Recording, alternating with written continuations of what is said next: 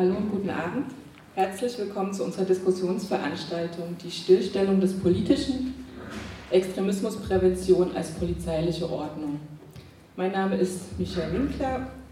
Ich bin politische Referentin beim Komitee für Grundrechte und Demokratie. Zusammen mit meiner Kollegin Britta Rabe äh, werde ich durch den Abend führen. Wir begrüßen auch unseren Gast Volika Bürgin, die ich gleich auch noch ausführlicher vorstellen werde. Ähm, ich will erst ein paar Worte zum Grundrechtekomitee sagen, also zur Veranstalterin des Abends. Das Komitee für Grundrechte und Demokratie oder eben kurz Grundrechtekomitee ist ein Verein, der seit mittlerweile 42 Jahren für die Realisierung und Verteidigung von Menschenrechten und Demokratie streitet. Wir sind dabei in verschiedensten thematischen Bereichen aktiv, ähm, etwa zu den Themen Versammlungsrecht, zu sozialen Menschenrechten, zu Flucht und Migration, zu Knast und Strafe und auch zu Antimilitarismus und Friedensarbeit. Und die Veranstaltung heute, die gehört zu unserem thematischen Schwerpunkt Demokratie und Sicherheitsstaat. Sie findet zudem im Rahmen unseres neuen Veranstaltungsformats statt, ähm, das wir Komiteesalon genannt haben. Und die Idee dahinter ist, dass wir kontinuierlich Veranstaltungen machen wollen, wo wir unsere Themen auch mit Interessierten diskutieren und besprechen. Genau, und dann würde ich jetzt unseren Gast vorstellen, Julika Bürgin. Ähm, Julika ist aktuell Professorin am Fachbereich Soziale Arbeit der Hochschule Darmstadt. zuvor war sie viele Jahre aktiv ähm, in und mit Gewerkschaften und insbesondere dort in der gewerkschaftlichen Erwachsenenbildung.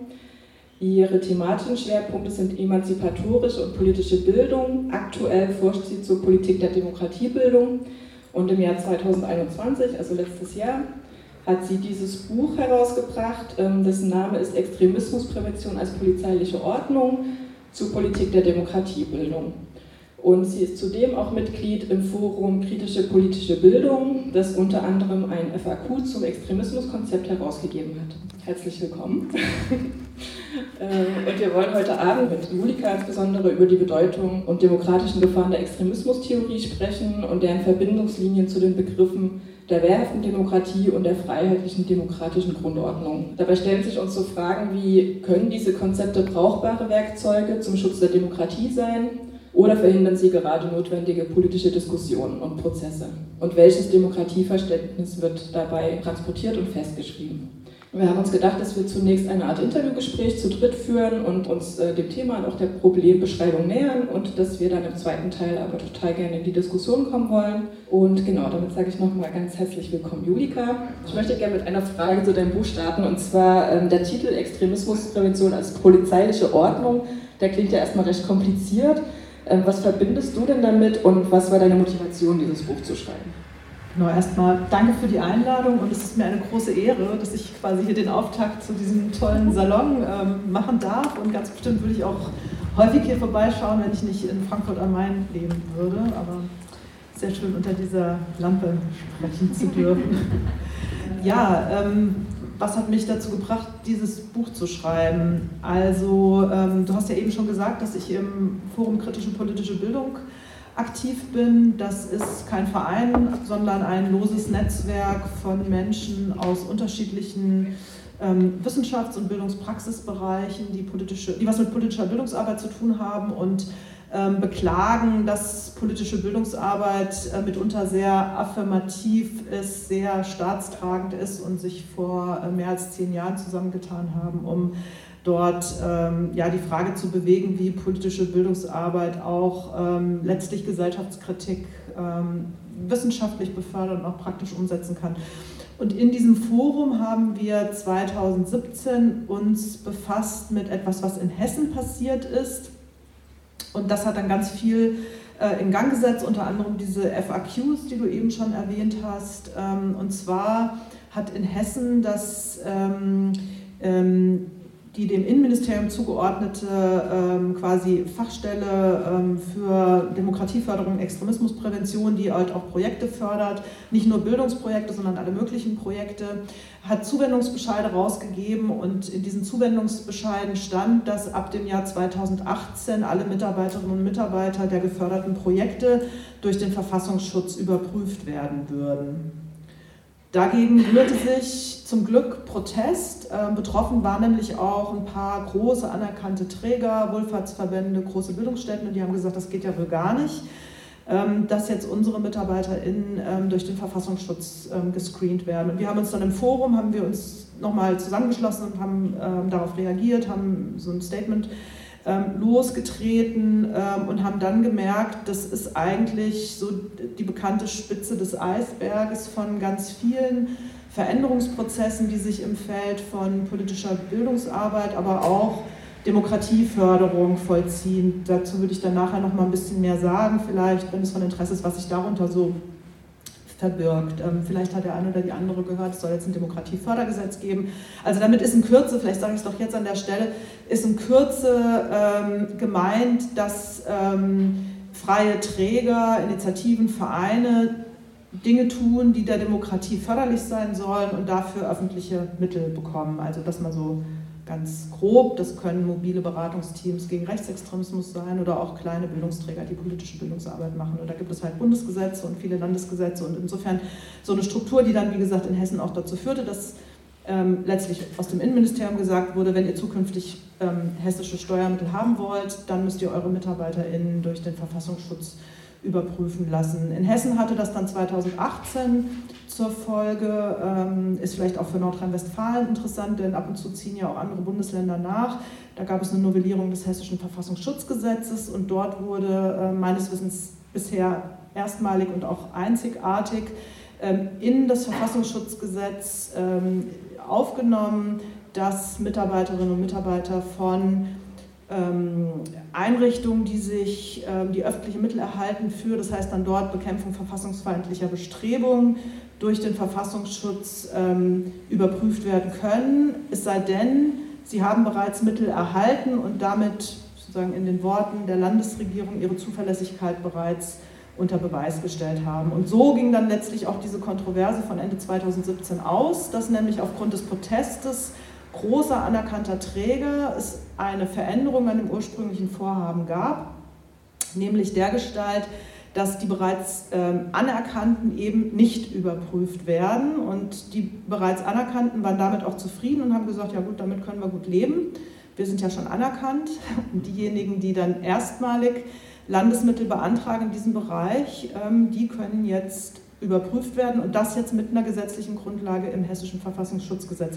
Dort steht übrigens auch drin, dass alle, die äh, im öffentlichen Dienst beschäftigt werden wollen, ebenfalls überprüft werden können durch den hessischen Verfassungsschutz und auch diejenigen, die eine Einbürgerung beantragen. Also es gibt einen wahnsinnig langen Katalog von Gründen einer anlasslosen Überprüfung durch den Verfassungsschutz. Ähm, ich habe den Eindruck, das ist auch in Hessen noch überhaupt nicht wirklich zur Kenntnis genommen worden, was da passiert. Also zum Beispiel Leute, die an der Hochschule oder an der Schule arbeiten wollen, öffentlicher Dienst, können quasi alle anlasslos durch den Verfassungsschutz überprüft werden.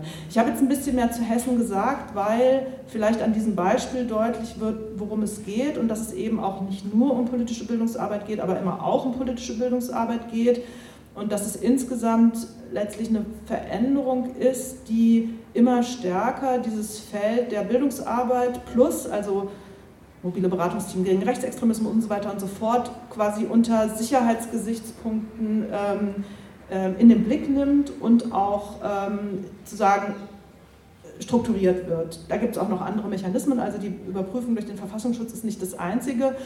Ähm, aber die Frage war ja, wie bin ich dazu gekommen, irgendwie dieses Buch zu schreiben? Also das war der Ausgangspunkt und ähm, die Spitze des Eisberges war es insofern, als diese Überprüfung ähm, von Bildungsträgern und ihren MitarbeiterInnen durch den Verfassungsschutz auf Bundesebene bereits einige Jahre vorher ähm, eingeleitet wurde. Es wurden auch, ähm, das stellte sich dann alles raus, auch im Zuge meiner Recherchen, also für mich stellte sich das raus im Zuge meiner Recherchen, ähm, 51 Träger, die Mittel bekommen aus, oder Mittel beantragt haben aus dem Bundesprogramm Demokratie leben. Also das ist quasi das große Bundesprogramm, das im Moment 150 Millionen Euro pro Jahr ausschüttet an an freie Träger, so in diesem ganzen Bereich der Demokratieförderung, ähm, dass dort äh, 51 Organisationen ähm, äh, untersucht wurden durch den Verfassungsschutz. Ähm, die sind nicht informiert worden. Das Bundesfamilienministerium ähm, lehnt auch ab, überhaupt offen zu legen, welche 51 Organisationen das sind. Ähm, sagen, also es stellte sich raus, es gibt hier einen ganzen Politikbereich, der die Möglichkeiten politischer Bildungsarbeit, aber auch im breiteren Sinne demokratischer Praxis ganz stark unter sicherheitsbehördlichen Gesichtspunkten reorganisiert. Und ähm, genau, damit habe ich mich dann intensiver beschäftigt. Genau, wir müssen, also das äh, Buch, das ähm, ist sehr, also genau, da geht es ähm, um sehr, also sehr viele Konzepte und Begriffe und ich denke, es ist wichtig, dass wir ähm, vielleicht anfangen, ein paar Begriffe auch nochmal ähm, zu besprechen und einzuordnen. Und ähm, bei dir ist natürlich die zentrale Kritik, ähm, entfaltet sich um den Begriff Extremismus. Das ist ähm, auch nicht überraschend, damit haben wir auch eingeladen heute Abend. Ähm, und du sprichst zum Teil auch vom E-Konzept. Und der erste Satz im gleichnamigen Kapitel lautet, Extremismus und Extremisten sind, was die entsprechenden Konzepte und Modelle bestimmen. Es handelt sich um politische Konstruktionen. Entsprechend macht es wenig Sinn, wenn ich dich jetzt nach deiner Definition von Extremismus frage, sondern vielmehr würde ich dich bitten, deine Kritik ähm, am Begriff und des E-Konzeptes für uns zusammenzufassen. Ich würde dazu einleitend sagen, dass es zwei zentrale Quellen gibt der Bestimmung dessen, was Extremismus meint. Ähm, für die im Raum, ich setze das jetzt immer in Anführungszeichen, ähm, hören kann man das nicht. Äh, insofern, wenn ich spreche, sage ich mit auch Kolleginnen und Kollegen aus dem Fachdiskurs E-Konzept, um direkt zu sagen, dass Extremismus ein Konstrukt ist, das ich mir gar nicht zu eigen mache. Aber um darüber zu reden, muss man darüber reden und deshalb ähm, in Anführungszeichen oder als E-Konzept, um auch quasi dort auch Begriffskritik äh, zu betreiben. Also zwei Quellen dieses Konzeptes. Die eine ist ähm, die der Sicherheitsbehörden. Und dazu ist vielleicht wichtig zu sagen, dass die Bundesinnenministerkonferenz 2012, das war ähm, ein Jahr nach Bekanntwerden des NSU-Skandals und auch der Beteiligung der ähm, Verfassungsschutzbehörden auf unterschiedlicher Ebene, diesen, dieses Morden quasi nicht ähm, zu stoppen und ähm, die Erkenntnisse zu vertuschen. 2012 also hat die Bundesinnenministerkonferenz nochmal bestätigt, dass den ähm, Ämtern für Verfassungsschutz die zentrale Kompetenz zukommen soll, zu entscheiden, wer und was extremistisch ist. Das ist wichtig zu wissen, denn ähm, die Ämter für Verfassungsschutz sind ja samt und sonders, also sowohl der, das Bundesamt für Verfassungsschutz als auch die Landesämter als Geheimdienst ähm, organisiert. Das heißt, sie entziehen sich weitgehend parlamentarischer Kontrolle ähm, und arbeiten im Geheimen. Und ähm, die Bundesinnenministerkonferenz hat 2012 nochmals gesagt, ja, diese Ämter, diesen Ämtern soll die zentrale Kompetenz zukommen, was als extremistisch verstanden wird und was nicht. Und ähm, vielleicht ein Fall, der sicherlich auch vielen äh, zu Gehör gekommen ist. Ähm, vor, ich glaube, drei Jahren war das, ähm, hat die Vereinigung der Verfolgten des Naziregimes, Bund der Antifaschistinnen und Antifaschisten, die Gemeinnützigkeit verloren weil sie im bayerischen, ähm, durch das Bayerische Landesamt für Verfassungsschutz noch nicht mal als linksextremistisch, aber als linksextremistisch beeinflusst kategorisiert wurde. Und diese Einschätzung durch das Bayerische Landesamt für Verfassungsschutz führte dann dazu, dass die VVN-BDA Bundesverband die Gemeinnützigkeit verloren hat, weil in der Abgabenordnung des Bundes, in dem die Kriterien der Gemeinnützigkeit festgelegt sind, steht, ähm, wenn ähm, Vereine oder sozusagen, es betrifft ja alle Träger, die die Gemeinnützigkeit beantragen, ähm, in einem Verfassungsschutzbericht als extremistisch kategorisiert sind, ist widerlegbar davon auszugehen, dass sie nicht die Kriterien der Gemeinnützigkeit erfüllen. Widerlegbar davon auszugehen heißt, die VVN musste, ebenso wie alle anderen, jetzt den Beweis antreten, dass sie entgegen der Behauptung eines Geheimdienstes, der sich natürlich nicht in die Karten gucken lässt, sonst wäre er kein Geheimdienst, sie nicht extremistisch sind. Tatsächlich war es so, dass es ähm, bei diesem Fall internationale Proteste gab ähm, und am Ende der ähm, bayerische Verfassungsschutz seine Einschätzung korrigiert hat, ähm, wodurch die VVN-BDA auch die Gemeinnützigkeit zurückerlangt hat. Aber ohne diese internationalen Proteste wäre das möglicherweise nicht passiert. Und die VVN-BDA ist auch nicht die einzige Organisation, die aufgrund einer Nennung als extremistisch in einem Verfassungsschutzbericht die Gemeinnützigkeit verloren hat. Ähm, aber das zeigt quasi sozusagen die Logik. Also ein Verfassungsschutz sagt, die sind linksextremistisch beeinflusst und dann bekommt dieses Extremismusverdikt eine rechtliche Konsequenz, in diesem Fall den Verlust der Gemeinnützigkeit. Ähm, es ist also ein Amtsbegriff, in der Abgabenordnung steht das so. Also Abgabenordnung ist das Gesetz, das die Fragen der Gemeinnützigkeit unter anderem regelt. Da steht drin, Ähm, wer gemeinnützig ist, bei dem ist widerlegbar davon auszugehen, dass er, also dass die Organisation nicht die Kriterien der Gemeinnützigkeit erhält. Also da sieht man die rechtliche Bedeutung, also die, die praktischen Konsequenzen, die das haben kann. Der Verlust der Gemeinnützigkeit kann für eine Organisation das ausbedeuten. Also das Grundrechtekomitee ist auch gemeinnützig. Also wir stellen uns vor, das Grundrechtekomitee ähm, wird in irgendeinem Landesverfassungsschutzbericht als linksextremistisch vermutlich beeinflusst geführt. Verliert die Gemeinnützigkeit, kann das ausbedeuten. Also man sieht die politische Bedeutung, die Wirkmächtigkeit und letztlich geht ähm, die Einschätzung zurück auf einen, auf einen Inlandsgeheimdienst. Der deutet es aus. Ähm, das ist also die eine Quelle dessen, wer oder was extremistisch ist. Die andere Quelle ist die sogenannte Extremismusforschung. Also es gibt mittlerweile ein ähm, relativ umfangreiches Forschungsfeld. Das sind überwiegend PolitikwissenschaftlerInnen, meistens sind es allerdings Politikwissenschaftler, ähm, die ähm, oft in recht enger Verschränkung mit Ämtern für Verfassungsschutz, dort gibt es quasi vielfältige Beziehungen, versuchen eine wissenschaftliche Theorie über den Extremismus zu entwickeln. Ähm, und dort gibt es dann unterschiedliche quasi Spielarten dieses Extremismusmodells, das wissenschaftlich begründet wird. Ähm, das reicht von einem Hufeisenmodell, in dem sich dann irgendwie die Linken und Rechten am Ende irgendwie wie so ein Hufeisen berühren. Das ist aber nicht das einzige nicht die einzige Spielart. Eine andere ist zu sagen, wer die ähm, Prinzipien der freiheitlichen demokratischen Grundordnung ähm, nicht akzeptiert, ist als extremistisch ähm, zu werten. Also da gibt es durchaus auch so ein paar Unterschiede im Detail, aber im Kern ähm, ist das Gemeinsame sowohl der sogenannten Extremismusforschung ähm, als auch der Ämter für Verfassungsschutz, dass gesagt wird, wir haben zwar Gesetze, aber jenseits der Gesetze, die ja bestimmen, was legal ist, bestimmen wir eine Grenze der Legitimität. Und das kann man jetzt am Beispiel VVN-BDA gut sagen. Niemand hat der VVN-BDA vorgeworfen, dass sie gegen irgendwelche Gesetze verstößt. Was sie tun, ist nicht irgendwie gesetzeswidrig oder so. Aber eine Behörde geht her und sagt, okay, wir finden, das ist nicht legitim, was die machen. Und das wird dann auf eine bestimmte Art begründet und so weiter. Da will ich jetzt gar nicht ins Detail gehen. Das unterscheidet sich dann auch von Organisation zu Organisation. Aber diese These, es gibt jenseits des Legalen etwas Legitimes und dass das Überstreiten der Grenze der Legitimität ein hinreichender Grund ist, um eine Person oder Organisation als extremistisch zu kategorisieren, das ist im Grunde der gemeinsame Nenner.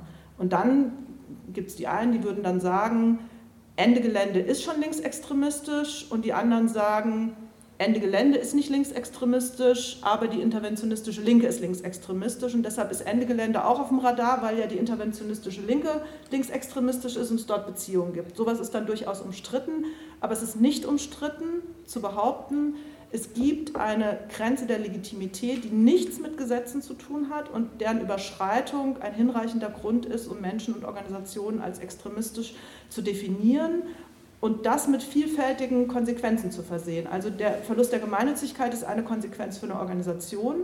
Bei Personen kann die Konsequenz sein, nicht in den öffentlichen Dienst eingestellt zu werden. Also es gibt einen bekannt gewordenen Fall eines äh, wissenschaftlichen Mitarbeiters in Bayern, ähm, weil Bayern macht so eine Art Flächenscreening und da hat der Verfassungsschutz gesagt, nö, den kann man hier, das empfehlen wir nicht, dass der an der Uni arbeitet und ähm, es brauchte viel Unterstützung durch das Institut, das er am Ende diese Stelle an der Uni bekommen hat.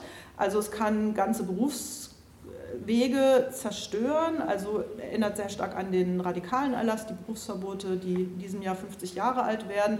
Also es kann ganz harte existenzielle Folgen haben für Personen oder für Organisationen. Und all das basiert nicht auf einem, nicht auf einem Rechtsbegriff, weil nirgendwo ist gesetzlich jemals definiert, was extremistisch ist, sondern auf einem Amtsbegriff, der wiederum darauf basiert, dass irgendjemand ausdeuten darf, wann diese Grenze der Legitimität äh, umstritten ist, sodass ich das als zutiefst antidemokratisch empfinde, das komplette Konstrukt im Kern antidemokratisch. Dankeschön. Du hast jetzt gerade auch schon einmal das Wort ähm, freiheitlich-demokratische Grundordnung ähm, benutzt. Das ist ja einer der zentralen Legitimationsbegriffe auch, der genutzt wird, um ähm, dieses E-Konzept ähm, nutzen zu können sozusagen. Und der wiederum ist aber tatsächlich ein Begriff, der vorkommt im Grundgesetz in mehreren Artikeln. Ähm, genau, meine Frage an dich wäre, kannst du dazu noch ein bisschen mehr sagen und auch, ähm, ob es naja, eine legitime Kritik auch an diesem Begriff gibt aus demokratischer Sicht? Ja, das ist ziemlich kompliziert, muss ich vorweg sagen, mit der freiheitlich-demokratischen Grundordnung. Vielleicht ist es auch was, worüber wir nachher nochmal ins Gespräch kommen können, weil ich glaube gar nicht, dass ich es jetzt so ganz abschließend äh, klären kann. Ich versuche das mal so. Ähm, tatsächlich ähm, taucht dieser Begriff, ich glaube, insgesamt neunmal in unterschiedlichen Artikeln des Grundgesetzes auf, da vielleicht sind es auch sieben, ich glaube, es sind neun, ähm, insbesondere im Zusammenhang mit Parteienverboten. Ähm, aber was diese freiheitlich-demokratische Grundordnung ist, ist da nicht geklärt. Und solange es das Grundgesetz gibt, ist auch ähm, quasi verfassungsrechtlich, aber auch politisch umstritten, was eigentlich die freiheitlich-demokratische Grundordnung ist. Und ähm, aufgrund dessen, dass es als Kriterium gilt für Parteienverbote, wurde im Zusammenhang mit dem ähm, KPD-Verbot ähm, dann eine quasi Ausdeutung durch das Bundesverfassungsgericht vorgenommen, worin die freiheitliche demokratische Grundordnung besteht. Also das sind so Dinge wie ähm, Gewaltenteilung, ähm, Meinungsfreiheit ähm, und so weiter und so fort. Nun ist die Frage, was für einen Status ähm, dieser Bezug auf die FDGO hat. Das ist aus meiner Sicht eigentlich das entscheidende Problem. Also tatsächlich ist es so, ähm, dass ein ähm, sozusagen Parteienverbote ja damit sich begründen lassen, dass eine Partei ähm, verfassungswidrig ist im Sinne dessen, dass sie gegen die freiheitliche demokratische Grundordnung verstößt. Nun ist die Frage, ob man das so verstehen darf, dass durch diese Ausdeutung des Bundesverfassungsgerichtes quasi ein feststehender Katalog da ist, der dann herangezogen werden kann, um quasi abgearbeitet zu werden als Grundlage dafür, dass bestimmte Grundrechte entzogen werden können oder zum Beispiel auch Parteien verboten werden können. Das ist die eine Lesart. Äh, und diejenigen, die das tun, ähm, orientieren sich dann an, dieser, an diesem Urteil des Bundesverfassungsgerichtes und sagen, okay, also wenn irgendeine Organisation oder eine Person gegen einen dieser Punkte der Ausdeutung des Bundesverfassungsgerichtes verstößt, dann ist diese Person oder Organisation extremistisch oder verfassungswidrig, verfassungsfeindlich. Da gibt es dann nochmal unterschiedliche Spielarten. Aus meiner Sicht ähm, ist aber diese FDGO-Formel im Grundgesetz eigentlich anders zu verstehen, nämlich zu verstehen, nicht als etwas, was man, ähm, was das Bundesverfassungsgericht ausdeuten darf, sodass man sich dann orientiert, sondern zunächst mal als ein Begriff für das Grundlegende des Grundgesetzes. Und aufgrund dessen, dass das Grundgesetz ja das Demokratieprinzip vorsieht, müssten folglich auch die Grundprinzipien des Grundgesetzes verhandelbar sein im Sinne des Demokratieprinzips. So würde ich eigentlich rangehen und würde das gar nicht so, ähm, also würde anders mit dieser Formel umgehen. Was zum Beispiel, also um das mal konkret zu sagen, woran dann der Unterschied besteht. Ähm, wenn man ähm, den Begriff der Gewaltenteilung und des Parlamentarismus nimmt, der jetzt für das Bundesverfassungsgericht zum Beispiel zentral war, ähm, diese FDGO auszuformulieren, ähm, dann kann man sagen, okay, ähm, Gewaltenteilung, Parlamentarismus ähm, Wer das in Frage stellt, ähm, ist also extremistisch verfassungsfeindlich und kann die entsprechenden Sanktionen erwarten. Die andere Lesart ist zu sagen, das ist erstmal der Rahmen, den das Grundgesetz im Moment vorsieht, ganz eindeutig. Ja, es, es gibt einen Parlamentarismus und es gibt eine Gewaltenteilung. Das ist erstmal ein Status quo. Im Sinne des Demokratieprinzips kann man sich aber natürlich genau auch diese Ordnung wiederum anschauen und kann überlegen, ist die eigentlich unter Demokratiegesichtspunkten noch State of the Art? Das kann man fragen. Also wir wissen mittlerweile, in benachteiligten Quartieren geht fast niemand mehr zur Wahl. Also offensichtlich gibt es ja ein Problem mit diesem, äh, zu sagen, mit diesem System, wie wir das haben. Menschen nehmen überhaupt nicht mehr an der politischen Willensbildung teil. Also so kann man ja da rangehen, kann sagen, okay, also welche Probleme beinhaltet zum Beispiel der Parlamentarismus, ähm, die repräsentative Demokratie? Ist es möglicherweise ähm, ein systemisches Problem, dass bestimmte Leute da gar nicht mehr dabei sind, weil sie sich ohnehin nicht berufen sehen, weil sie nicht alle vier Jahre ihre Stimme abgeben? Also man kann sich ja mit dem Demokratieprinzip auch den Prinzipien, die im Grundgesetz etabliert sind, widmen und kann überlegen, wie könnte eigentlich weitere Demokratisierung aussehen. Äh, aus meiner Sicht, und ähm, so schätzen das auch ähm, sag mal, die fortschrittlichen ähm, Verfassungsrechtler und auch Politikwissenschaftlerin ein, ähm, ist es nicht nur legitim, das zu tun, sondern es ist eigentlich auch geboten, weil Demokratie heißt ja auch eigentlich das Ringen um weitere Demokratisierung zu tun. Und dann ist eben diese FDGO quasi keine Schranke, vor der man steht und quasi zurückweichen muss und sagen muss, das ist sakrosankt bis hier und nicht weiter, sondern es ist die bestehende Ordnung, die uns auch aufträgt zu fragen, was ist das Bewährte, das Schützenswerte und was ist das, was einfach weiterentwickelt werden muss. Und wenn man so rangeht, ist diese FDGO auch nicht weiter ein Problem, aber schon gar keine Sperre äh, und Barriere gegenüber weiterer Demokratisierung. Aber man muss sagen, diese ganze sicherheitspolitische Ausdeutung ist halt die erstgenannte. Also im Sinne von, das ist der Katalog, hier ist die Barriere bis hierhin und nicht weiter. Und irgendjemand, der zum Beispiel die repräsentative Demokratie in Frage stellt, ist extremistisch und darf nicht in den öffentlichen Dienst. Das ist eigentlich die dominante Lesart. Okay, danke schön. Ähm, genau, wir sind jetzt schon relativ weit auch zum Thema Demokratie vorgedrungen und ähm, genau, es gibt ja sehr viele, ich glaube, viele Ausdeutungen von, was ist eigentlich Demokratie und da kommen wir auch gleich noch ein bisschen ins Gespräch dazu. Aber ich würde jetzt gerne noch einmal auch über einen Begriff sprechen, der so ein bisschen ähm, auch in, in Zusammenhang mit äh, Extremismus, E-Konzept und ähm, auch FDGO immer wieder genannt wird, und zwar die wehrhafte Demokratie. Und ähm, genau, was gibt es denn dazu zu sagen? Ja, die wehrhafte Demokratie, das ist, ähm, um es auch an einem jetzt eher historischen Beispiel festzumachen, das ist die Demokratie des radikalen Erlasses, kann man sagen. Der Berufsverbote in diesem Jahr ähm, ein halbes Jahrhundert alt. Ähm, genau mit diesem Demokratiekonzept wurden Zehntausende von insbesondere Anwärterinnen für Schulen und Hochschulen damals sicherheitsüberprüft, durften viele nicht in den öffentlichen Dienst. Das war genau das Konzept, das gesagt hat, ähm, mit Willy Brandt mehr Demokratie wagen, aber auch nicht wiederum zu viel, nicht die Leute äh, quasi in die Bildungsinstitutionen reinholen, die ähm, Demokratie zu radikal hinterfragen. Ähm, also konzeptionell ist das ganz nah dran an diesem Extremismusmodell. Insofern ist die Kritik geht auch in eine ähnliche Richtung. Aber quasi konzeptionell ist es die Auffassung, dass ähm, Demokratie nicht zu weit getrieben werden darf.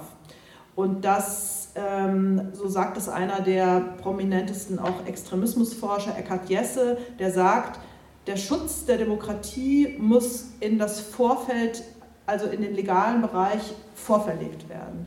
Also es ist ein Ansatz von Demokratie, der ganz offen sagt, ähm, dass legales Handeln ähm, unter Beobachtung gestellt werden soll und sanktioniert werden kann, um Demokratie zu schützen.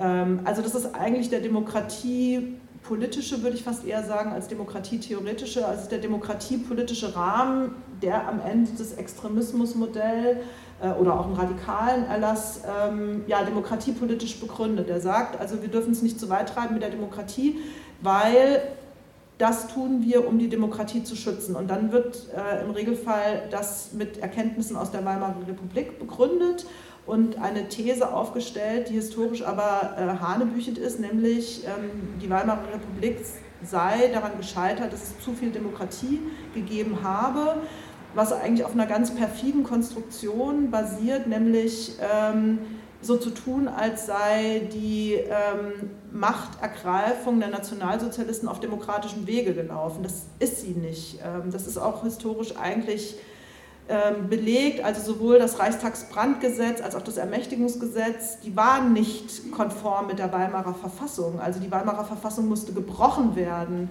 um die Macht zu erlangen und die Opposition im Konzentrationslager ähm, zu schicken und quasi ein nationalsozialistisches Herrschaftssystem zu etablieren. Es war nicht zu viel Demokratie der Weimarer Verfassung, die das erlaubt hätte, sondern ähm, die Weimarer Verfassung wurde massiv mit diesen beiden äh, sozusagen politischen Maßnahmen, ähm, Reichstagsbrandverordnung und Ermächtigungsgesetz, gebrochen. Aber das ist sozusagen eine Legende, die ähm, kultiviert wird, um die These aufzustellen, dass zu viel Demokratie am Ende dazu führen kann, dass die Nazis die Macht ähm, gewinnen. Und das ist natürlich ähm, hochaktuell heute. Die Diskussion gibt es heute auch. Ja? Also muss man die Demokratie beschneiden damit die AfD hier nicht den Durchmarsch macht, damit ähm, und so weiter und so fort. Also insofern hochaktuell, ich denke, darüber kommen wir ja nachher auch nochmal ins Gespräch.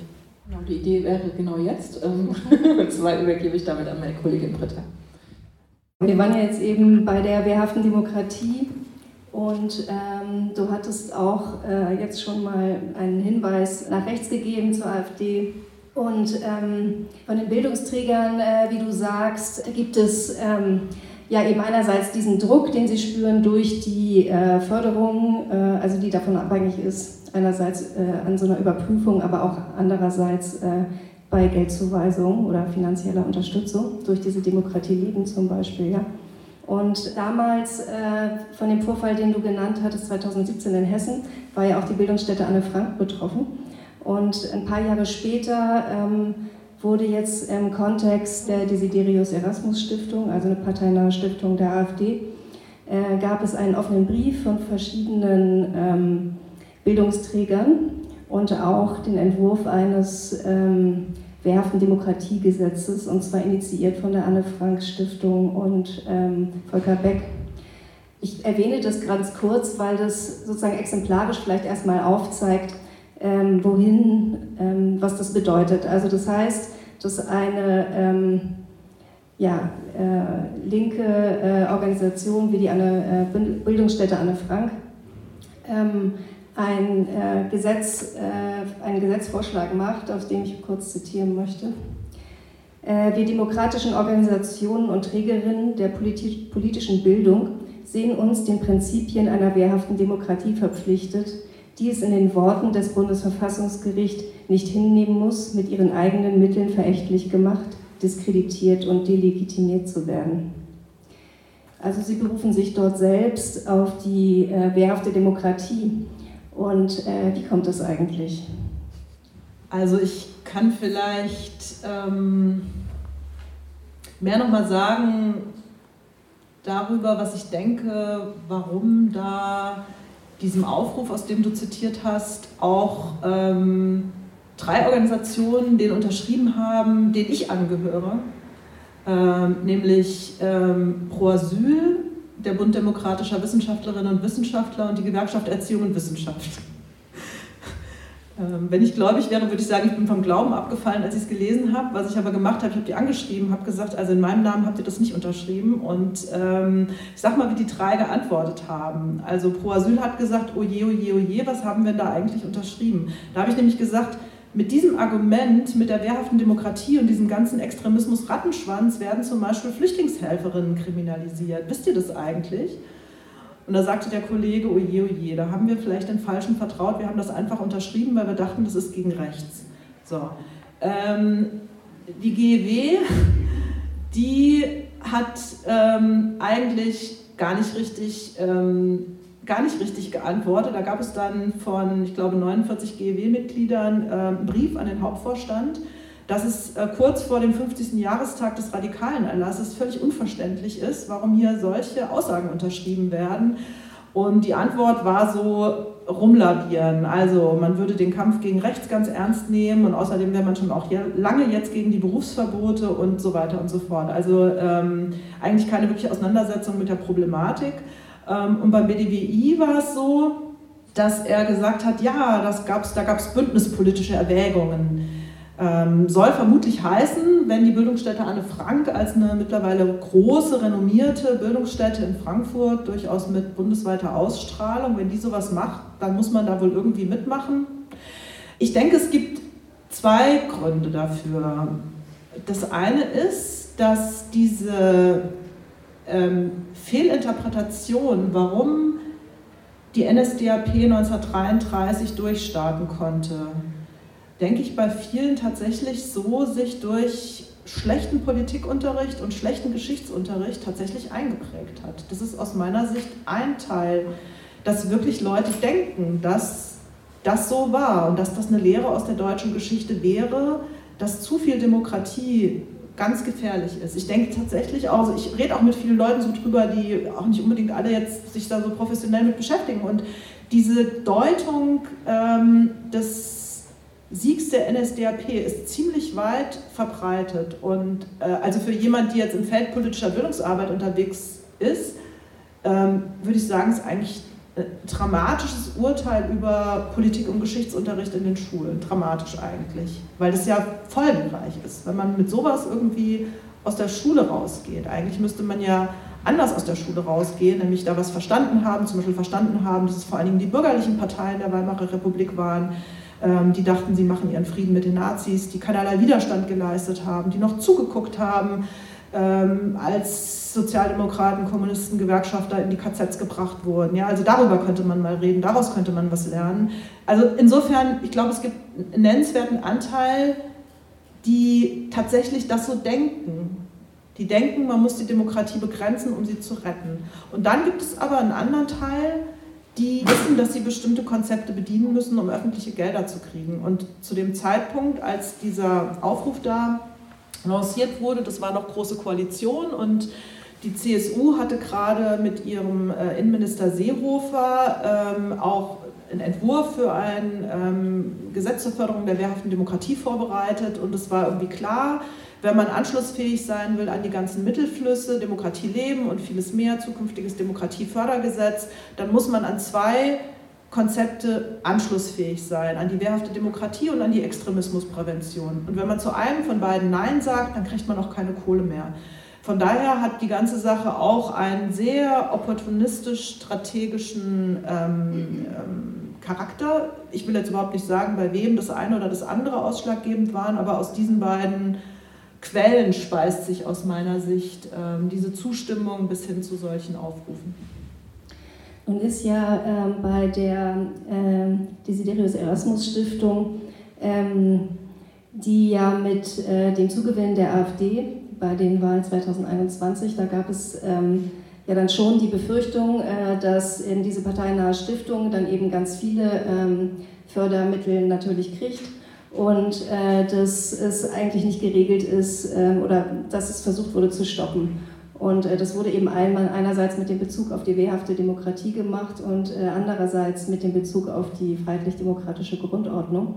Und jetzt ist natürlich diese Frage, man hat eine parteinahe Stiftung, äh, die mit, mit noch mehr finanzieller Ausstattung natürlich ähm, sozusagen das in ihren Vereinen mit den rechtsextremen Personen, die darin auch organisiert sind ähm, äh, und mit deren Bildungsarbeit und Forschung, ähm, dass da versucht wird, sozusagen ähm, sich gegen rechts zu wenden und das in irgendeiner Form zu stoppen und eben auch mit so einem Stiftungsförderungsgesetz und in Bezug auf diese freiheitlich-demokratische Grundordnung und wehrhafte Demokratie. Ähm, wie ähm, was denkst du, wie, äh, wie anders hätte argumentiert werden können? Und letztendlich ist es ja bis heute nicht ausgefochten und es gibt immer noch kein ähm, Stiftungsförderungsgesetz zum Beispiel. Äh, aber wie würde man ähm, deiner Meinung nach ähm, gegen zum Beispiel solche ähm, Förderungen, zum Beispiel von so einer äh, Stiftung, vorgehen? Ja, es gibt ja zur Frage der Finanzierung der Desiderius Erasmus Stiftung, also der Stiftung der AfD, mittlerweile verschiedene Gutachten und Vorschläge, wie man verhindern kann, dass die äh, sagen, aus Steuermitteln gefördert werden. Und dieser, diese Argumentation über wehrhafte Demokratie ist eben eine, die der Bundestagsabgeordnete Volker Beck in seinem ähm, Gesetzesvorhaben mit Unterstützung der Bildungsstätte Anne Frank vorgetragen hat. Ähm, es gibt aber auch ähm, andere Argumentationen, also zum Beispiel so ein Paper von ähm, Arne Semsrott und Matthias Jakubowski für die Otto Brenner Stiftung, die ähm, gehen ganz anders ran. Die sagen, ähm, naja, eine parteinahe Stiftung dürfte nur Steuermittel bekommen, wenn sie gemeinnützig ist. Das ist im Moment nicht so geregelt, weil es halt überhaupt kein Stiftungsfinanzierungsgesetz gibt. Ähm, folglich müsste die Desiderius Erasmus Stiftung ebenso wie alle anderen Stiftungen sich den Prüfkriterien der Gemeinnützigkeit unterwerfen und die müsste sie erstmal erfüllen, weil Gemeinnützigkeit sich möglicherweise schlecht verträgt mit Rassismus. Ähm, wobei, wenn man dann überlegt, merkt man, oder oh, gibt es vielleicht auch eine ganze Menge anderer Organisationen, die im Moment so gemeinnützig sind, die vielleicht auch, wenn man näher hinschauen würde, auch die Kriterien überhaupt nicht erfüllen würde. Aber gut, das ist erstmal äh, hier soweit nur mal gesagt, dass es auch noch andere Argumentationen gibt, die eine zukünftige Finanzierung der Desiderius Erasmus Stiftung aus Steuermitteln problematisiert. Ähm, es gibt aber nochmals andere Argumentationen dazu und im Grunde genommen schließe ich mich eigentlich eher auch dieser Sichtweise an, die nämlich ähm, nicht von vornherein äh, die Frage so eng führt, wie verhindern wir eine Finanzierung der Desiderius Erasmus Stiftung aus Steuermitteln, sondern die noch mal ein paar Schritte zurücktritt, um diese Perspektive auch ähm, kritisch zu reflektieren. Was ich damit meine ist, es wird, wenn es um die Desiderius Erasmus Stiftung geht, im Moment so getan, also wird auch der Begriff der Menschenrechte dann ganz hoch angehängt in verschiedenen Pamphleten, als sei unsere Gesellschaft ungefähr so zu beschreiben, alle vertreten die Menschenrechte, nur die AfD und ihre Stiftung nicht.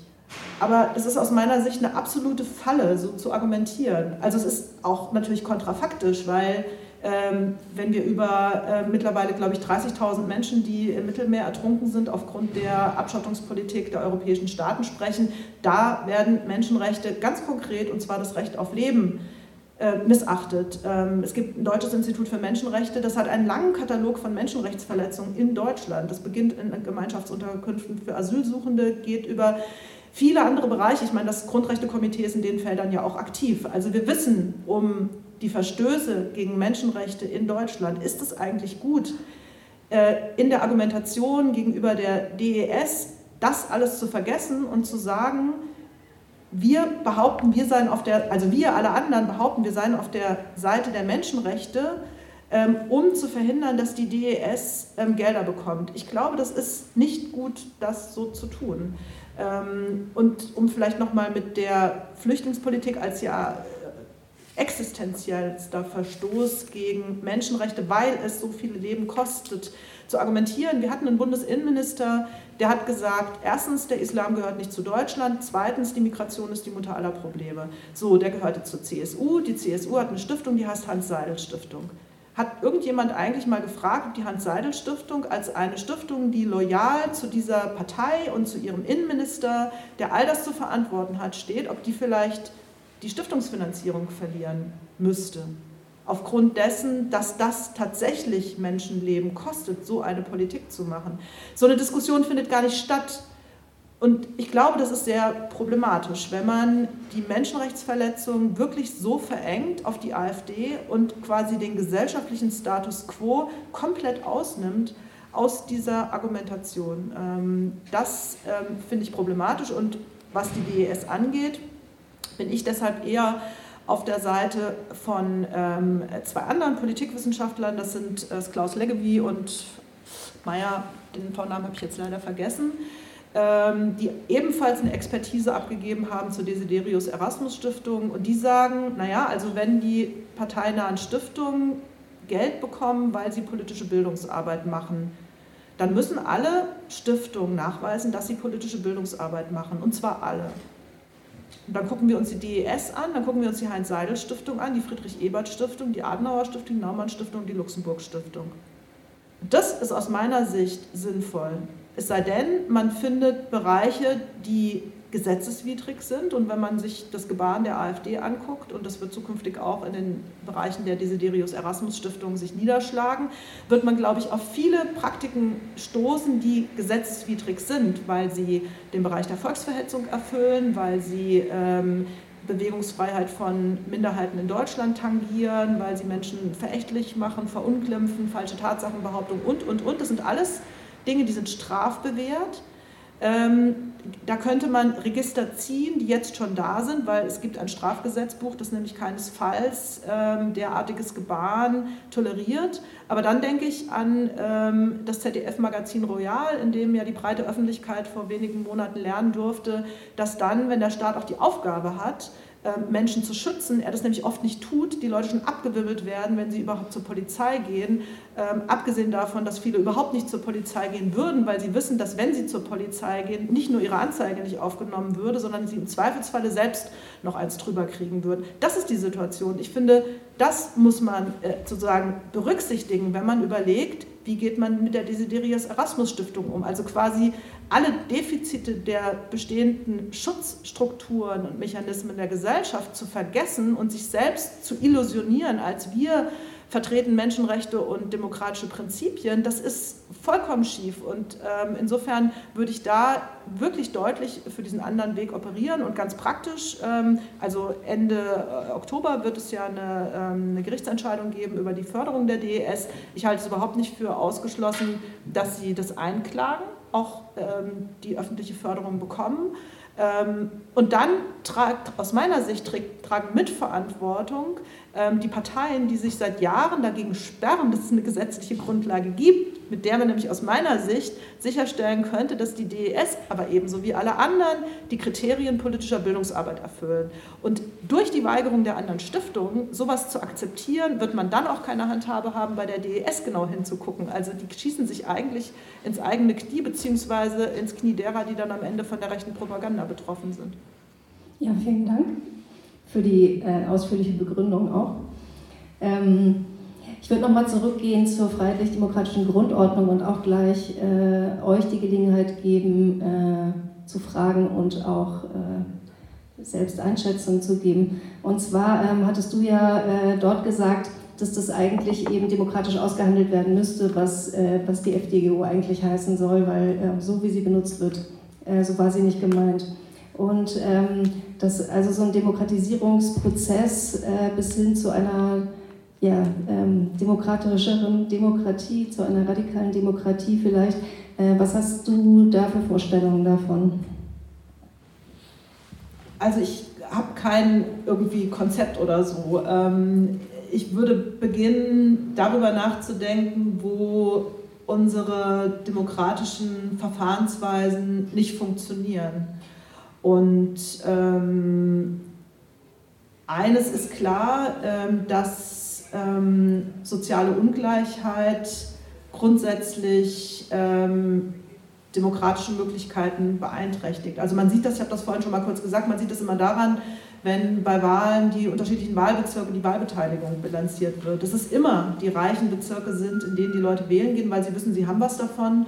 Äh, und die armen Bezirke, da gehen sehr wenige Leute wählen, weil sie äh, ahnen, dass sie eh nichts davon haben. Also wenn man mehr Demokratie will, muss man soziale Gerechtigkeit ähm, befördern. Und zwar materielle soziale Gerechtigkeit, also tatsächlich soziale Gerechtigkeit. Das ist im Übrigen, könnte man auch sagen, äh, das könnte man auch als Teil der FDGO verstehen, dass das Sozialstaatsprinzip auch ähm, tatsächlich umgesetzt werden muss. Ähm, aber da sagt irgendwie niemand, das ist irgendwie verfassungsfeindlich, wenn ähm, die Gesellschaft so sozial ähm, polarisiert wird. Also soziale Gerechtigkeit als Voraussetzung überhaupt für, dafür, dass Menschen sich befugt sehen und auch ähm, eine, einen tatsächlichen Grund haben, sich in demokratische Entscheidungsprozesse einzubringen. Das ist aus meiner Sicht ganz zentral. Ähm, das heißt, nur über die politischen Formen reden ist immer zu wenig. Man muss über die sozialen Voraussetzungen von Demokratie reden und die radikal ändern. Und was die Form angeht, ja, also die repräsentative Demokratie wurde ja mal eingeführt, um das Volk von der Politik fernzuhalten, um es jetzt mal so ganz verkürzt zu sagen. Ähm, und das rächt sich. Ähm, und insofern ist es genau die repräsentative Demokratie, die aus meiner Sicht auf den Prüfstand muss. Und es gibt auch gerade in der Geschichte der Arbeiterinnenbewegung ja ganz andere Demokratiekonzepte, stark verbunden mit dem rätedemokratischen ähm, Ansatz. und dort auch die Spuren wieder aufzunehmen, zu überlegen, wie könnten eigentlich Verfahren weiterentwickelt werden, sodass tatsächlich alle Menschen teilhaben an den Entscheidungen, ähm, die alle Menschen betreffen. Das wäre ja das Ziel. Also das bedeutet ja Demokratie, dass Menschen ähm, teilhaben an den Entscheidungen und auch an der Festlegung der Verfahren, in denen Entscheidungen getroffen werden. Das ist das Zweite. Da gibt es, glaube ich, alte Traditionslinien sich nochmal neu anzugucken, aber auch über ganz neue Formen nachzudenken. Und das Dritte, ist, dass ähm, in Deutschland ja mehrere Millionen Menschen Regeln befolgen müssen, die sie selber überhaupt nicht beeinflussen können, weil sie einfach keinen deutschen Pass haben. Und ähm, das ist ein, ein großer Skandal und müsste verändert werden. Aus meiner Sicht müssten alle Menschen, die ihren Lebensmittelpunkt in Deutschland haben, alle politischen Rechte erhalten. Schließlich sollen sie auch alle Gesetze akzeptieren. Und in Verbindung damit würde ich auch sagen, ähm, wer strafmündig ist, muss auch politikmündig anerkannt werden. Also auch die Verälterung, Veränderung tatsächlich des Wahlalters mindestens auf 14 Jahren. Ähm, also lässt sich vielleicht zusammenfassen in der, den Demos erweitern, also mit Blick auf ähm, Staatsangehörigkeit darf kein Ausschlusskriterium sein und 18 ist als Altersschwelle zu hoch. Dann Verfahren demokratischer Entscheidungen wirklich auf den Prüfstand stellen und ähm, so verändern, dass alle Menschen auch teilhaben an den Entscheidungen äh, und zum Dritten ähm, die sozialen Voraussetzungen für Demokratie ähm, herstellen, was sicherlich das allerdickste Brett ähm, wäre, das zu bohren ist. Okay, ganz vielen Dank. Wir würden jetzt äh, euch alle bitten, wenn ihr Fragen habt oder äh, Anmerkungen, könnt ihr gerne, gibt es jetzt die Gelegenheit? Hi, äh, nochmal eine Frage wegen der werften Demokratie.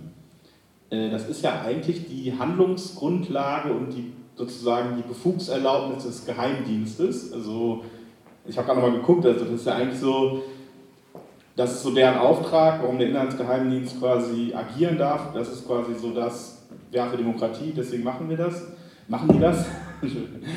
ähm, ist, das, ist das jetzt neu, dass quasi äh, zivilgesellschaftliche Organisationen damit agieren oder ist das irgendwie, also wie du, ist das irgendwie eine Verschiebung? Also ist mir wirklich noch nie, also weil ich der, also den Begriff, ich kannte ihn nicht mal aus der Schule, der ist ja total vernagelt so irgendwie und so das also fand, fand, fand ich wirklich krass, dass sowas, was äh, Anne Frank Bildungszentrum damit dann quasi Politik macht oder das damit legitimiert. Ähm, ist das quasi jetzt, also ist das schon länger so oder ist das jetzt eine, war das so da, so eine Art Dammbruch oder ist das Neues damit? Also das ist schon eine neuere Entwicklung, dass der ähm, dass dieses Konzept so in der sogenannten Zivilgesellschaft äh, aufgenommen wurde. Und ähm, also wenn man jetzt diese 50 Jahre zurückguckt seit dem radikalen Erlass, hat sich tatsächlich ja vieles verändert. Also zum einen ähm, gibt es die Solidarität auch mit Betroffenen dieser wehrhaften Demokratie weniger. Ähm, also ich habe mir Anfang des Jahres, als 50 Jahre Berufsverbote auch begangen wurden, auch so alte Filme, die man teilweise in der ARD und ZDF-Mediathek noch findet, über die Berufsverbote Politik äh, der Anfang der 70er Jahre angeschaut. Da gab es Riesendemonstrationen gegen Berufsverbote zum Beispiel.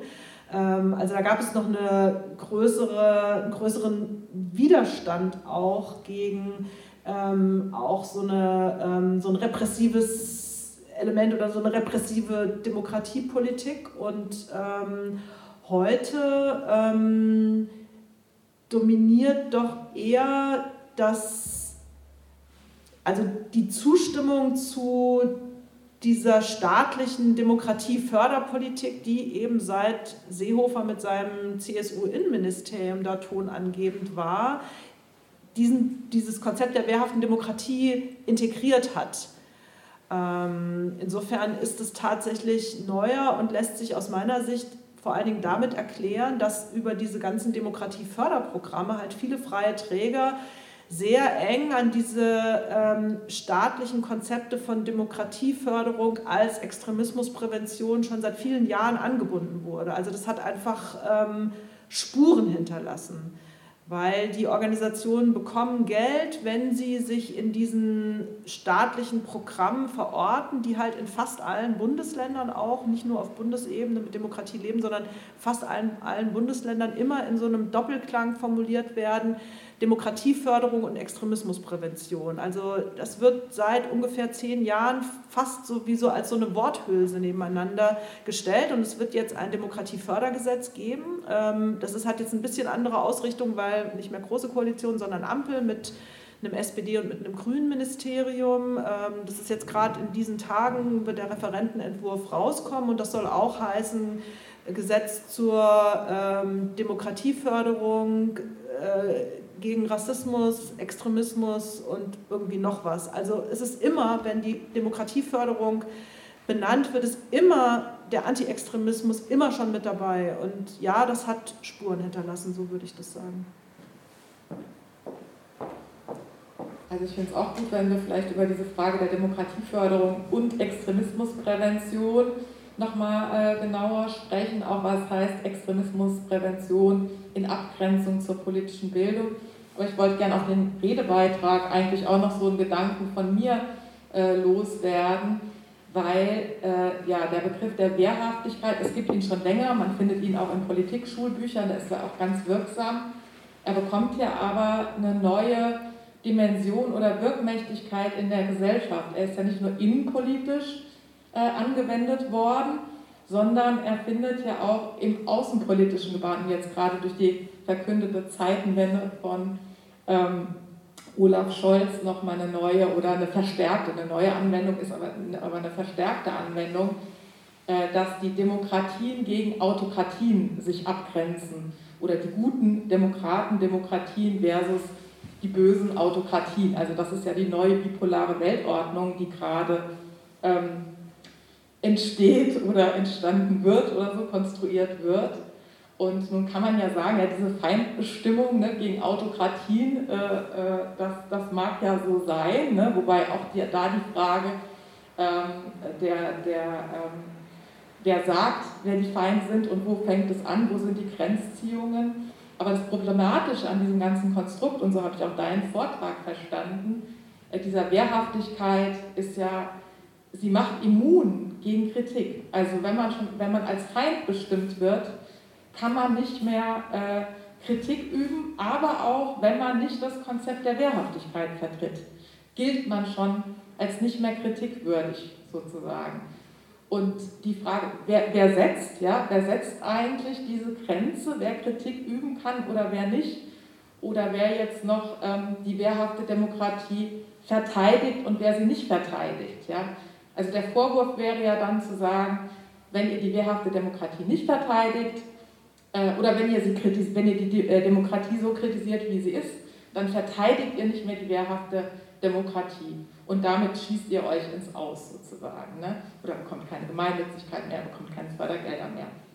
Aber der Begriff, also finde ich, ne, das war ja die Nachfrage, nimmt ja nochmal so eine neue Fahrt auf, auch durch die außenpolitische Bedeutung. Ja, ich würde dazu vielleicht nur noch ergänzen, dass es in den letzten Jahren ähm, bereits vor der Zeitenwende ähm, immer mehr ähm, Strukturen gab, die geschaffen wurden, um ähm, Sicherheitsbehörden und Bildungsträger und Demokratiepraxis zu sagen, aneinander äh, oder miteinander zu verzahnen. Also teilweise läuft das über kriminalpräventive Räte, das ist dann eher so die Ebene der Kriminalprävention, stärker innenpolitisch als äh, außenpolitisch, aber zum Beispiel auch das Bundeskriminalamt hat so eine, so eine Forschungsstelle ähm, Extremismus, Terrorismus heißt die dann auch direkt. Ähm, und die haben so ein gemeinsames Handbuch, also haben so ein Handbuch rausgegeben, wo sie auch ganz explizit sagen, ja, also sie, sie wollen die Zusammenarbeit mit der Zivilgesellschaft befördern. Und da gab es dann damals auch eine, ein Vorwort der damaligen Bundesfamilienministerin, die dann gesagt hat, ja, also sie freut sich, dass mit diesem Handbuch die Zusammenarbeit zwischen Sicherheitsbehörden und dem pädagogischen Feld verbessert wurden. Also es gibt quasi schon seit mehreren Jahren so eine Umgarnung des pädagogischen Feldes durch Sicherheitspolitik und mit der eindeutigen Aufforderung verbunden, auch zu kooperieren und sich äh, quasi zu integrieren in sicherheitspolitische Konzepte.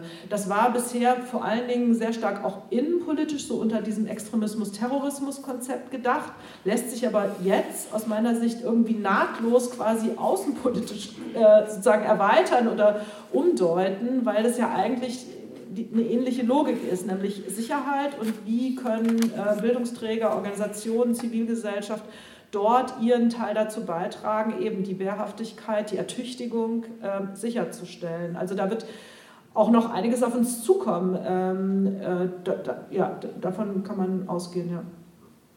Ähm, ich hätte auch noch eine Frage. Und zwar hast du ähm, vor uns sehr, oder du hast eine Grenze gezogen sozusagen bei dem, was gesetzlich ähm, oder eine deiner Kritiken war, dass sozusagen ähm, schon vorgesetzlich Normabweichungen bestraft werden im, Großen und Ganzen.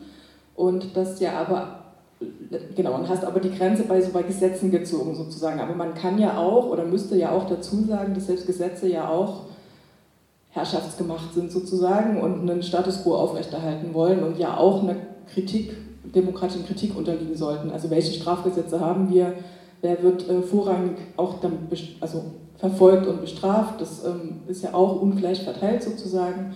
Auf wen werden die überhaupt angewendet, auf wen nicht. Genau, und ich glaube, dass ähm, die Frage, die ist so in meinem Kopf noch aufgeploppt, ähm, ist das wirklich die richtige Grenzziehung sozusagen, das an äh, Strafgesetze zu koppeln?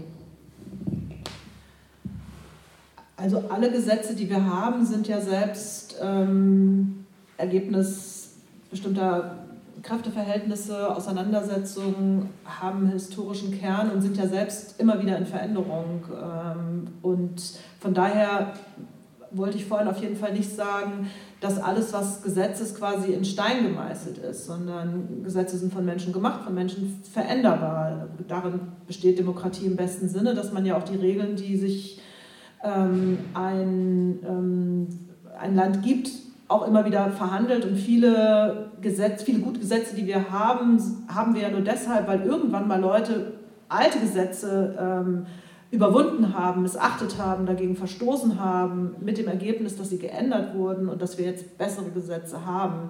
Also ähm, ich will damit nur sagen, ich meine jetzt nicht, dass man, ähm, dass die Gesetze wiederum die fixe Barriere sind, die man beachten muss, aber erstmal gelten sie. So, erstmal gelten Gesetze und was ich vorhin problematisiert habe, ist, dass man jenseits geltender Gesetze eine solche Grenze der Legitimität aufzieht, die sagt, du kannst zwar komplett alle Gesetze akzeptieren und trotzdem ähm, verlierst du deinen Job oder verliert der Träger die Gemeinnützigkeit, weil es gibt hier noch eine Grenze der Legitimität, die überhaupt ganz ohne gesetzliche Grundlage existiert. Das Problem sehe ich. Und ja, da wäre ich äh, sehr ähm, rechtspositivistisch, könnte man das nennen, und sagen, ähm, was nicht in Gesetzen verboten ist, möchte ich aber bitte schön auch machen können. Und wenn irgendjemand denkt, dass ich etwas nicht machen soll, dann muss es aber auch diesen Weg durchlaufen, in einem Gesetz geregelt zu sein, dass es nicht legal ist. Und auf dieses Kriterium der Legitimität lasse ich mich gar nicht erst ein.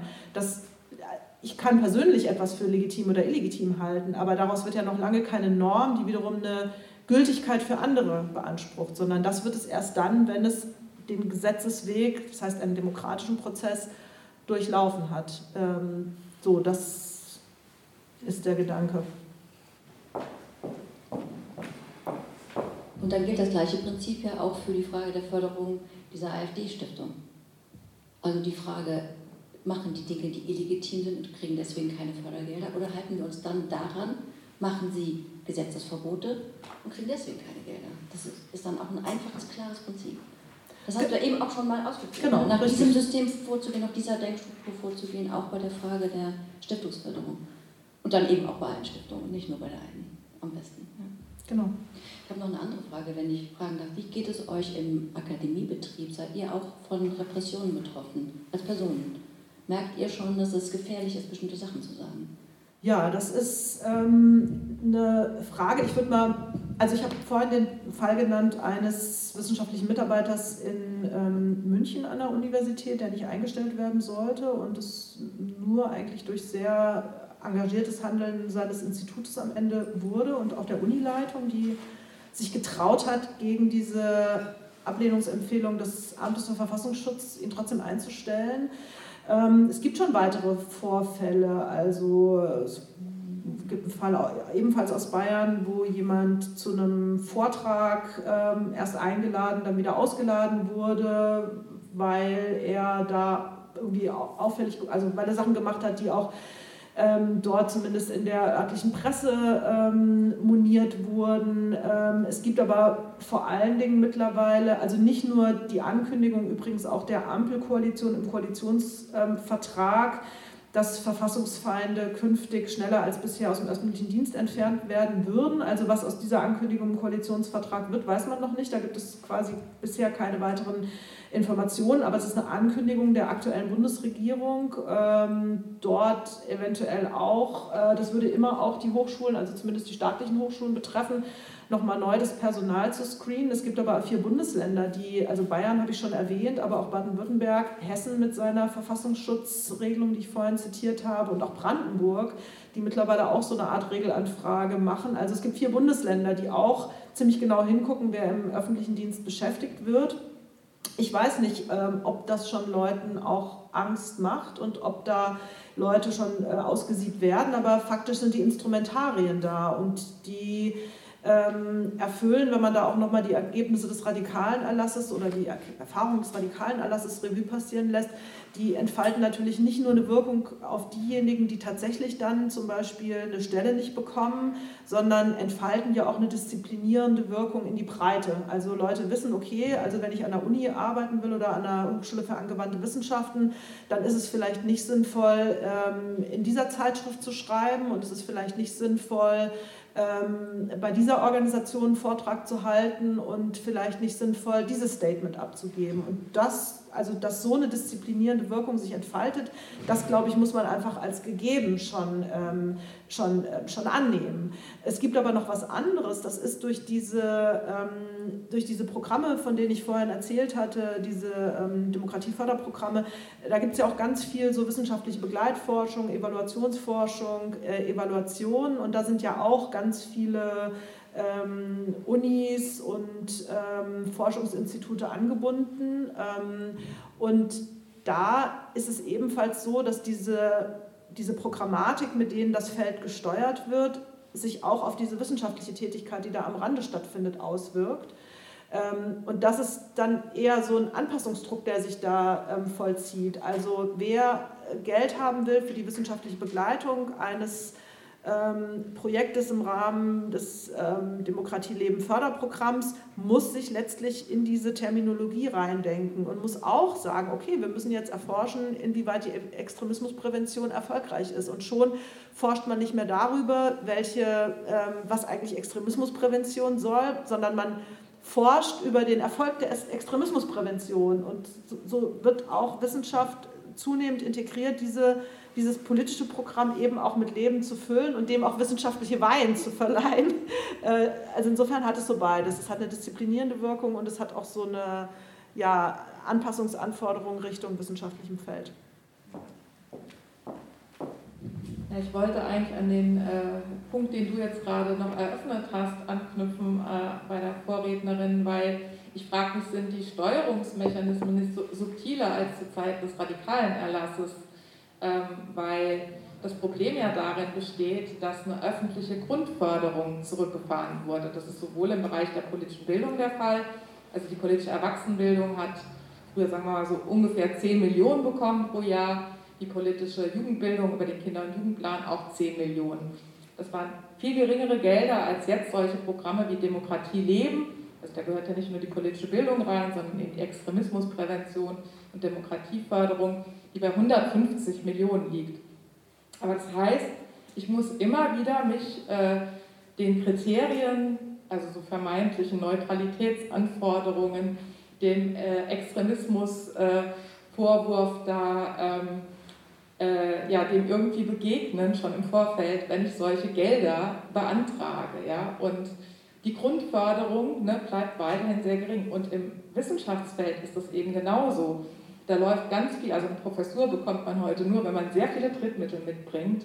Das heißt, die Steuerung über die Drittmittel, und es ist, ich weiß gar nicht, ob man das Wort Steuerung sagen kann, ja, oder das so nennen kann, äh, äh, führt schon zur Auslese, wer eine Professur bekommt und wer nicht. Ja, also, ähm, oder auch ne, arbeiten wissenschaftliche Mitarbeiterinnen an diesen äh, Drittmittelanträgen weiter, ja meistens auf sehr prekären zwei bis drei Jahresstellen.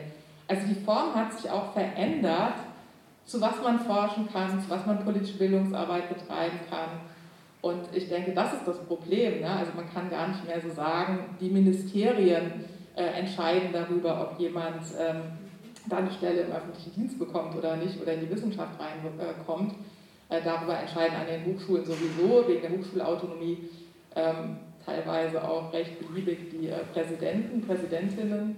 Und genau, das Problem ist ja eigentlich diese Förderpolitik, ähm, die öffentliche Grundförderung zurückgefahren und äh, äh, ja, da der, Geld, äh, der Staat zwar mehr Gelder ausschüttet als zuvor, aber darüber eben auch steuern kann, ähm, was da im zivilgesellschaftlichen Feld oder im wissenschaftlichen Feld geleistet wird und was nicht. Gibt es noch Fragen oder Redemeldungen, Diskussionsbeiträge? Ähm, ich könnte noch ein ganz neues äh, Fass aufmachen, was ich jetzt einfach mal tue. Ähm, du hast in dem Buch ähm, die Hausordnung der Alice Salomon äh, Hochschule erwähnt, ähm, wo, es, äh, wo die Hochschule ähm, selbst sozusagen so eine Selbstverpflichtung ähm, abgibt äh, zu den Studierenden, die dort ähm, an die Hochschule gehen. Kannst du das so ein bisschen ausführen und einordnen? Ich fand das in dem Buch tatsächlich, fand ich das so ein bisschen, konnte ich nicht so viel, hatte ich wenig Orientierung tatsächlich, ähm, wie du das einordnest und ähm, wie, ja, wie du das bewertest und einordnest. Ja, also diese Hausordnung ähm, reagiert darauf, dass es auch unter Studierenden ähm, je nach Region unterschiedlich stark verbreitet, aber doch ähm, vermutlich an, an jeder Hochschule Studierende gibt, die selbst ähm, rechts sind und die ähm, möglicherweise vor allen Dingen dann, wenn sie einschlägige Studiengänge studieren, wie beispielsweise soziale Arbeit an der Alice Salomon Hochschule, ähm, berechtigte Zweifel aufgeben, ob sie ähm, den Beruf, den sie da studieren, zukünftig eigentlich mal ähm, mit ihrer ähm, politischen Überzeugung ähm, ausführen können. Das ist der eine Hintergrund, der andere ist, dass es, ähm, das ist glaube ich weniger an der Alice Salomon Hochschule, aber ähm, an einigen ostdeutschen Hochschulen ähm, ja sowas wie rechte Organisationsstrukturen auch unter Studierenden gibt. Also bis hin dazu, dass Nazis soziale Arbeit studieren, weil sie nationale soziale Arbeit mal machen wollen. Ähm, also das muss man, glaube ich, so als Hintergrund wissen, dass das quasi ernstzunehmende ähm, Prozesse sind, nicht an jeder Hochschule gleichermaßen, aber durchaus an einigen, ähm, was bis hin dazu geht, dass Studierende, die keine Nazis sind, teilweise sich bedroht fühlen oder vielleicht sich nicht mehr trauen, was zu sagen, weil sie nicht wissen, ob sie, wenn sie die Hochschule verlassen haben, dann vielleicht bei irgendjemanden, also bei irgendwelchen rechten Organisationen im Visier sind. Also ich schicke das voraus, um zu sagen, dass es auf eine reale, ähm, auf ein reales Problem reagiert. Ähm, nichtsdestoweniger finde ich Hausordnungen, die auf der Ebene von Einstellungsüberprüfungen im Vorfeld ähm, reagieren, ähm, ein Problem sind. Ähm, und ich mir nicht sicher bin, ob man sich da ähm, einen Gefallen tut, wenn man, wenn man nicht mehr die konkreten Vorgänge in der Hochschule zum Gegenstand gegebenenfalls eines Hausverbotes macht, sondern über Einstellungsüberprüfungen ähm, versucht, ähm, Studierende fernzuhalten, von denen man äh, möglicherweise zu Recht, aber möglicherweise auch nicht zu Recht äh, befürchten muss, dass sie dem Hausfrieden äh, an der Hochschule zuwiderlaufen würden. Ähm, wenn ich mir vorstelle, wenn ich als Lehrende sowas tun müsste, ähm, ich würde denken, der Preis dafür ist zu hoch und ähm, finde aber, es ist notwendig, ähm, auch das Wissenschaftssystem zu verstehen als ein politisches und auch darüber zu reden, was ähm, Umgangsweisen sind, die tatsächlich alle Studierenden schützen, also auch vor ähm, rassistischen oder rechten ähm, Landnahmen auch im Wissenschaftssystem und die trotzdem demokratische Errungenschaften, zu denen auch gehört, ähm, die Gedanken sind frei aus meiner Sicht, ähm, die nicht preiszugeben. Und ich glaube, das ist ein recht schmaler Grat und ähm, ich denke, da hat auch die Diskussion erst angefangen. Vielen Dank. Wenn es dazu keine weiteren Fragen gibt, würde ich tatsächlich ähm, so langsam äh, das Ende einläuten der Veranstaltung. Und ähm, wir möchten sagen, dass es ähm, sehr schön war, dass es endlich geklappt hat, mit dir diese Veranstaltung zu machen. Wir hatten das äh, schon monatelang vor tatsächlich und darüber gesprochen. Dann kam Corona dazwischen und wir wollten es ganz gerne als Präsenzveranstaltung machen und nicht online. Und deswegen haben wir jetzt äh, diese Gelegenheit gehabt. Und ähm, genau, äh, vielen Dank, dass du ganz viel zu diesem Buch erklärt hast. Es gibt natürlich noch viel mehr dazu zu sagen und äh, auch sehr viel mehr dazu zu diskutieren. Ähm, das Buch gibt es eben äh, einerseits ähm, haptisch zu kaufen und auch äh, als PDF beim Belz Verlag auf der Seite, ne, was ganz gut ist. Genau, ganz vielen Dank, dass du hier bist, dass ihr da wart und mitdiskutiert und zugehört habt.